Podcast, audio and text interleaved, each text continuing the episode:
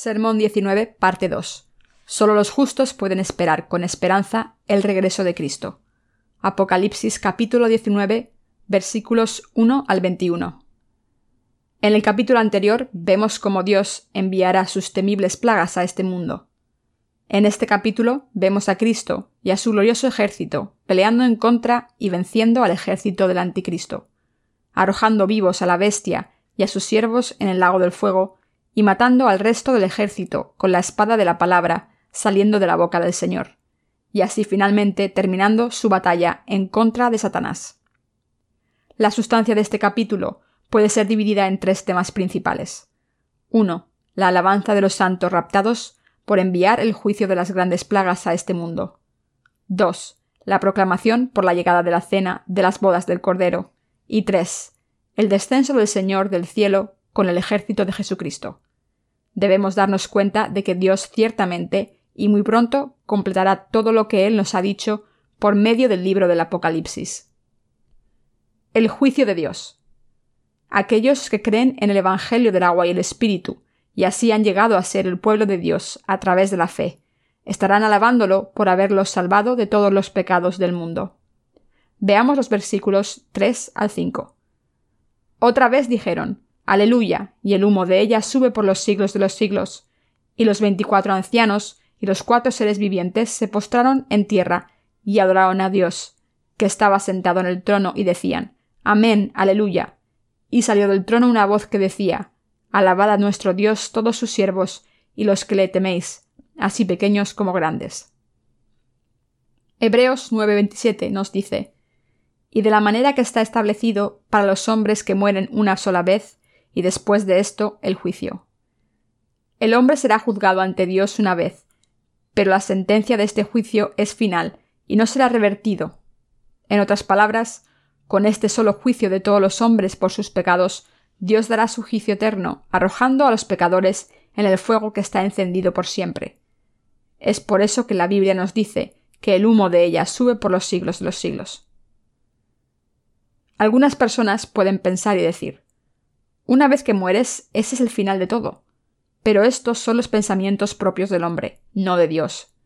Debido a que todo el mundo tiene ambos, cuerpo y alma, ya sea que la gente crea en Dios o no, todos ellos deben saber instintivamente que Dios existe, y que tarde o temprano todos serán juzgados por sus pecados ante Él. Y así como existe un reino de espíritus para la gente, ellos saben que Dios, aunque sus ojos no lo ven, de todas formas existe. El reino que puede ser visto por los ojos carnales no dura para siempre, pero ahí existe el reino eterno de verdad, que no puede ser visto por nuestros ojos. La prosperidad material sobre esta tierra, mientras que solo se enfoca en el dinero y solo persigue la codicia material, no puede ser la razón de ser de la humanidad. Su verdadero propósito es el de entrar en el reino eterno de bendición, conociendo a Dios, el creador de todo el universo, y conociendo y creyendo en el Evangelio del agua y el Espíritu dado por él. No solamente debemos saber lo que Dios nos ha dicho, sino que también debemos creerlo. No debemos acabar en el infierno creyendo y confiando únicamente en nuestros propios pensamientos. Antes de encarar el sufrimiento por nuestros pecados, debemos ser perdonados de todos nuestros pecados y recibir la vida eterna creyendo. Ahora mientras estás sobre esta tierra, en el Evangelio del agua y el Espíritu. Para todos, la vida sobre esta tierra es muy corta. Así como el sol sale y se pone cada día, el corto viaje de nuestras vidas termina muy rápido, sin fruto y sin sentido, como si hubiéramos estado corriendo igual que una ardilla en una rueda. Aun si fueres a vivir cien años, realmente no podrías decir que viviste mucho. Si le restas las vueltas triviales de tu vida cotidiana, tales como el tiempo que pasas durmiendo, comiendo, en el baño y haciendo otras cosas mundanas, de todo tiempo de tu vida, realmente te queda muy poco tiempo. Mientras ves las cosas que ya has visto desde tu nacimiento y mientras te encuentras con la gente con la cual ya te has encontrado antes, tu cabello se ha vuelto blanco y de repente te encuentras a ti mismo encarando tu propio fin. La única razón del por qué la vida de los santos no carece de significado se debe a que habiendo nacido en este mundo, hemos conocido al Señor, quien ha venido a nosotros a través del agua y el Espíritu, Creímos en Él y así recibimos la remisión de todos nuestros pecados. cuán afortunados y agradecidos estamos. Si no hubiera sido por el Señor, quien vino a nosotros a través del agua y el Espíritu, todos estaríamos destinados al fuego eterno y sufriríamos en él. Siempre que pienso en esto, aún me da miedo, y doy gracias al Señor una vez más. El infierno, el cual llegó a existir debido a Satanás, es el lugar más espantoso, en donde el sufrimiento es tan grande que uno deseará morir, pero no será capaz de hacerlo. Es un lugar en donde el fuego y el azufre arden por siempre. Para conocer este Evangelio del agua y el Espíritu dado por Jesús correctamente, y así recibir el Espíritu Santo, uno primero debe encontrar a los siervos de Dios que ya han encontrado este Evangelio del agua y el Espíritu, y que ya han nacido de nuevo. Para vivir como un cristiano, quien quiera encontrar la respuesta a la pregunta de cómo nacer de nuevo por el agua y el Espíritu, debe tener todo resuelto creyendo en el agua y el Espíritu. La Biblia nos dice que el Espíritu de Dios es dado como un regalo a todos aquellos que reciben la remisión del pecado, creyendo en el Evangelio del agua y el Espíritu. Hechos 2.38.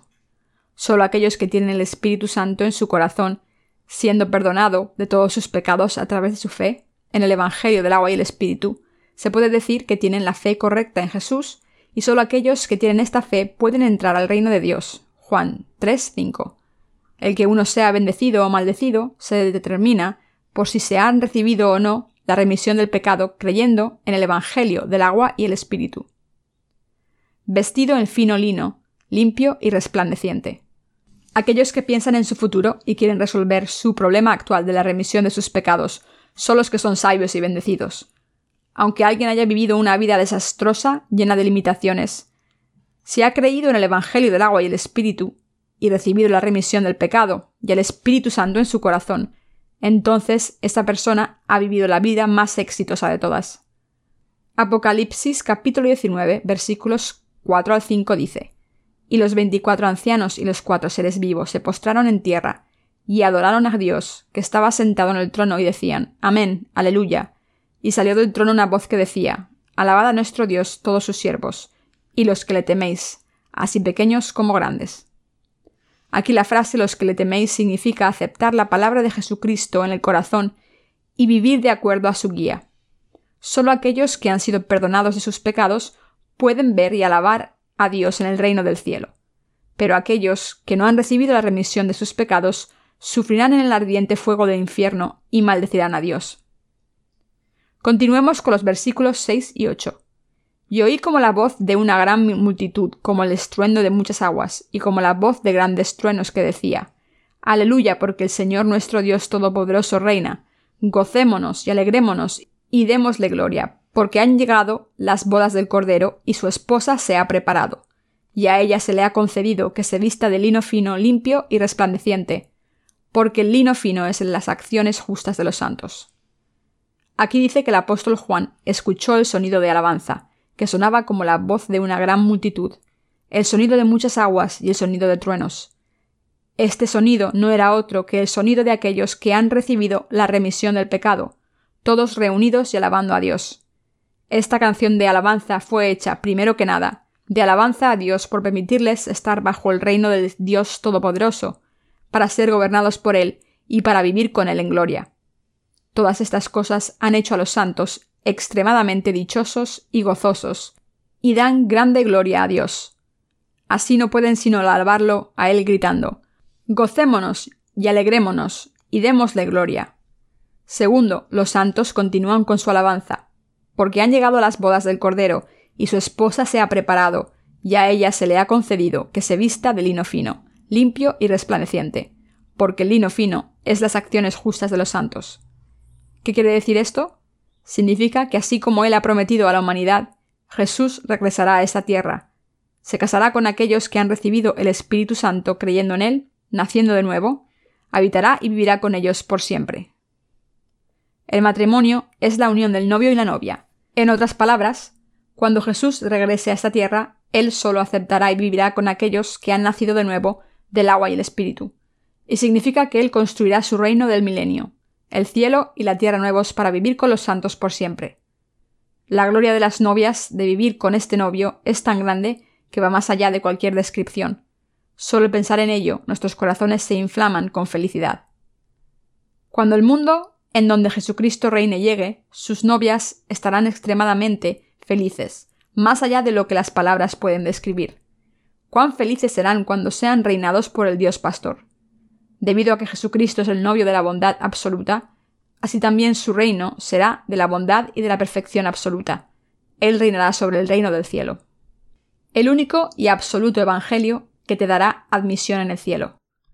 Para que uno reciba el Espíritu Santo y entre al cielo, debe creer solamente en el bautismo y en la sangre de Jesús. Debido a que nuestro Señor vino a esta tierra para salvar a los pecadores de todos sus pecados, tomando tales pecados de la humanidad sobre sí mismo, él tuvo que ser bautizado por Juan. Así, habiendo recibido su bautismo, entonces Jesús mismo fue crucificado sobre la cruz en nuestro lugar, fue juzgado por todos nuestros pecados, se levantó de entre los muertos y llegó a ser el Señor de la salvación eterna para aquellos que creen. Ahora el Señor regresará a la tierra, abrazará a su gente que se ha convertido en su novia a través de la fe, y vivirá con ellos por siempre. Aquellos que se han convertido en sus novias ahora vivirán con el Señor sobre una tierra nueva, una bendición gloriosa y majestuosa para las novias. Así los hijos salvados de Dios darán gloria a Jesucristo, alabándole a Él por siempre. Esta gente, que ha de ser reinada por Dios, se regocijará en su felicidad, y por este gozo darán toda la gloria al novio. Toda la humanidad ha estado esperando este evento desde la misma creación. Este evento se completa cuando Jesús regrese, levante a aquellos que han recibido el Espíritu Santo y vive con ellos. Dios ha hecho un mundo nuevo para la humanidad y está esperándonos. Nosotros existimos para esto, y para esto hemos nacido en el mundo. Como nos dice el pasaje principal, y su esposa se ha preparado, y a ella se le ha concedido que se vista de lino fino, limpio y resplandeciente. Dios ha vestido con lino fino, limpio, a aquellos que creen en Jesucristo. En otras palabras, aquellos que creen en esta palabra han recibido la remisión del pecado, y sus corazones se han vuelto blancos como la nieve. De esta manera, las novias de Jesucristo ya están preparadas de antemano con el Evangelio del agua y el Espíritu. Escuchando y creyendo en el Evangelio del agua y el Espíritu, mientras están en esta tierra, se pueden hacer de nuevo como la novia de Jesucristo. Esta fe es la que te convierte en novia de Cristo, y esta fe es lo que te califica para entrar en el cielo. Aquellos que esperan con esperanza. El pasaje final nos dice Bienaventurados los que son llamados a la cena de las bodas del Cordero. ¿Con qué clase de fe viven aquellos que han recibido la remisión de los pecados? Las novias que se han encontrado con su novio Jesús y están viviendo en gloria deben vivir sus vidas con fe y esperanza, mirando hacia el día de su unión con el novio. Mientras el mundo se oscurece más y más, aún hay esperanza para las novias salvadas. Esta esperanza no es otra que la espera del día en que Jesucristo, habiendo preparado el cielo y la tierra nuevos, regresará para llevárselas. Entonces el novio resucitará a todas sus novias y les dará vida eterna. El mundo en el que el novio y la novia vivirán por siempre es un lugar que está libre de maldad, no tiene pecado y nada le falta. Las novias solo esperan este día. Es por eso que aquellos de nosotros que hemos recibido la remisión de todos nuestros pecados vivimos con tal fe y esperanza. En particular, las novias que ahora están viviendo en la era actual también tienen muchas limitaciones de la carne, pero como nos dice la primera de Corintios 13:13, y ahora permanecen en la fe, la esperanza y el amor, estos tres, pero el mayor de ellos es el amor, ya que así el novio ha amado a sus novias. Él limpiará todo el pecado con su bautismo y las aceptará como sus perfectas novias. Este mundo corre hacia su muerte final y no le queda ninguna esperanza. Pero aun mientras todo se mueve hacia la destrucción, las novias deben vivir sus vidas con esta esperanza especial. El tiempo para el cumplimiento de esta esperanza se está aproximando. Ahora todo el mundo está en riesgo de derrumbarse por los terremotos. El día ha llegado a todos en este mundo para que desaparezcan como los dinosaurios extintos de los tiempos de antaño. Repentinamente este mundo simplemente caerá. Sin embargo, cada novia será transformada en cuerpos perfectos y vivirán con el Señor, quien ha llegado a ser su novio por siempre y siempre. Por lo tanto, las novias deben predicar el Evangelio del agua y el Espíritu con más fidelidad a la gente mundana de esta era. Debemos creer en la verdadera palabra de Dios. Jesús nos dice en Juan 3:5 De cierto, de cierto te digo, que el que no naciere de agua y espíritu no puede entrar en el reino de Dios. Entonces, ¿cuál es el Evangelio del agua y el espíritu? La Biblia nos dice primero que nada que agua se refiere claramente al bautismo de Jesús y que es lo que corresponde a la salvación. Primera de Pedro 3:21. Cuando Jesús cumplió 30 años, él fue con Juan, quien había estado bautizando a la gente de Israel en el río Jordán. Jesús nos dice que Juan el Bautista era el representante de la humanidad y el último sumo sacerdote del Antiguo Testamento. Encontrándose con Juan, Jesús recibió su bautismo de él, lo cual cumplió toda la justicia de Dios. Mateo 3:15, 11, 11 a 14. Así el bautismo que Jesús recibió fue la ofrenda eterna a través de la cual todos los pecados del mundo fueron pasados sobre Cristo mismo. La encarnación de Jesús a través del Espíritu Santo, su bautismo, su sangre y su muerte sobre la cruz, su resurrección y su ascensión, todas estas cosas fueron obra del Espíritu Santo. Cuando uno cree que Jesús vino a esta tierra e hizo a través del agua y el Espíritu desaparecer sus pecados de una sola vez, se puede convertir en una persona justa, libre del pecado y en novia de Cristo. Esto no es realizado por pensamientos humanos, sino que viene de los pensamientos de Dios mismo. La verdad es que el agua, la sangre y el Espíritu Santo son los elementos esenciales para la salvación del pecado de la humanidad, y ninguno de ellos, para nada, puede estar ausente. La Biblia habla sobre esto clara y exactamente en el capítulo 5 de la primera de Juan. Nos dice que estos tres elementos, el agua, la sangre y el Espíritu Santo, son uno en todo, y que nuestra salvación del pecado no puede ser completa y aprobada si alguno de ellos falta. Cuando conocemos y creemos esta verdad, que la perfecta salvación es creer en estos tres, el agua, la sangre y el Espíritu Santo, entonces podemos darnos cuenta y aceptar el amor de Jesús que nos ha salvado, y así nuestros corazones pueden ciertamente llegar a estar sin pecado. La Biblia nos promete en Hechos 2, 38. Arrepentíos y bautícese cada uno de vosotros en el nombre de Jesucristo para perdón de los pecados, y recibiréis el don del Espíritu Santo. Entonces, ¿cuál es la palabra que nos permite recibir el Espíritu Santo? Esto no es nada más que la palabra del bautismo de Jesús, el agua, de su muerte sobre la cruz, la sangre, de su ser Dios, resurrección y ascensión, el Espíritu Santo. Esta palabra de salvación ciertamente ha sido profetizada en las escrituras de Moisés y de otros profetas del Antiguo Testamento. Fue cumplida y testificada en los cuatro Evangelios del Nuevo Testamento. También la salvación y expiación eterna completada de una sola vez, la cual está detallada en el libro de Hebreos, testifica repetidamente de la justicia de Dios, la cual hemos recibido a través de nuestra fe. Aunque todos en este pecaminoso mundo se encuentran viviendo una vida en la carne, la cual se queda corta ante Dios, debe recibir la remisión del pecado ofrecida por Dios y vivir su vida propia con su esperanza en el cielo. Este es el regalo de Dios que ha dado a la humanidad. Debemos recibir este regalo de Dios que Él ha dado a la humanidad. Todos debemos recibir esta gracia dada a nosotros gratuitamente creyendo en la palabra de que nuestro Señor regresará y construirá su reino nuevo, vivamos en esta nuestra verdadera esperanza. Debemos vivir con esta esperanza y esto es lo que yo creo fervientemente. ¿Sabes qué tan propagado está el pecado en el mundo? Comparado con el tiempo de la inundación del tiempo de Noé, los pecados de esta era están mucho más propagados. En el tiempo de Noé, viendo que los pensamientos de la humanidad eran de continuo inclinados al mal, Dios decidió destruir el primer mundo con una inundación le dijo a Noé que construyera un arca y salvó a aquellos que entraron en esta arca creyendo su palabra. Aunque Dios había dicho que él ciertamente juzgaría al mundo con agua, solo la familia de ocho de Noé creyó en su palabra. Así ellos construyeron el arca durante un periodo de cien años y entraron en ella para escapar de la inundación. Cuando hicieron esto, Dios comenzó a enviar su juicio sobre el primer mundo. El cielo se oscureció repentinamente y una lluvia torrencial comenzó a caer. Tal vez en una hora el agua pudo haber llegado hasta el tercer piso. Así que llovió durante cuarenta días, sumergiendo a todo el mundo bajo el agua.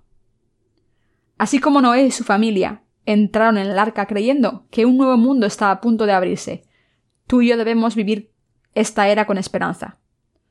Igual que ellos pudieron construir el arca durante cien años, debido a que le creyeron a Dios, yo creo que nosotros también debemos perseverar y predicar el Evangelio. Dios le dijo a Noé, Hazte un arca. Génesis 6:14. Esta palabra nos dice que para que nosotros defendamos nuestra fe, primero debemos consagrarnos nosotros mismos al Señor y predicar el Evangelio. Aunque los nacidos de nuevo tienen esperanza, no existe esperanza para aquellos que no creen en el Evangelio. Solo hay desesperación para estos incrédulos en el Evangelio. Sin importar si la gente cree o no en el Evangelio del agua y el Espíritu, aún así debemos predicarles con fe. La era actual es la clase de tiempo en la que la gente debe creer en este verdadero Evangelio tan pronto como sea posible. Aquellos que creen en el Evangelio que predicamos encontrarán felicidad, pero aquellos que no creen en él solamente serán maldecidos. Los últimos, esto es, aquellos que no creen en el Evangelio, son los insensatos, que recibirán el juicio eterno de Dios y serán arrojados al infierno. No pierdan su esperanza. Si los justos perdiesen su esperanza, solo les esperaría la muerte. Si no tenemos esperanza, no tendríamos ni el deseo, ni el interés, ni ninguna razón para continuar viviendo. Por lo tanto, vivamos con esperanza. En la era actual, aquellos que creen en Jesús y así han nacido de nuevo son los que son verdaderamente felices. Para la humanidad, la única esperanza que les queda es la de recibir la remisión del pecado. Esto es, no existe ninguna otra esperanza que la de recibir el Espíritu Santo. Cuando la gente es perdonada de todos sus pecados, pueden tener esperanza y vivir felices por siempre, pero si no, solo les espera destrucción, ya que no habrán recibido el Espíritu Santo. Se debe a que yo he recibido la remisión de todos mis pecados, el que pueda vivir a través del mundo actual con esperanza. Es mi esperanza y mi oración que tú también vivas tu vida con esta esperanza. Yo espero que tú no te ates a los pensamientos vanos del mundo, sino que vivas tu vida como una novia sabia, amando a tus justos hermanos y hermanas, ayudándolos a permanecer firmes en Cristo, no perder tu fe, esperando al novio y encontrándose con él cuando finalmente venga para arrebatarte a ti. Yo doy gracias a Dios por permitirnos vivir en su gloria.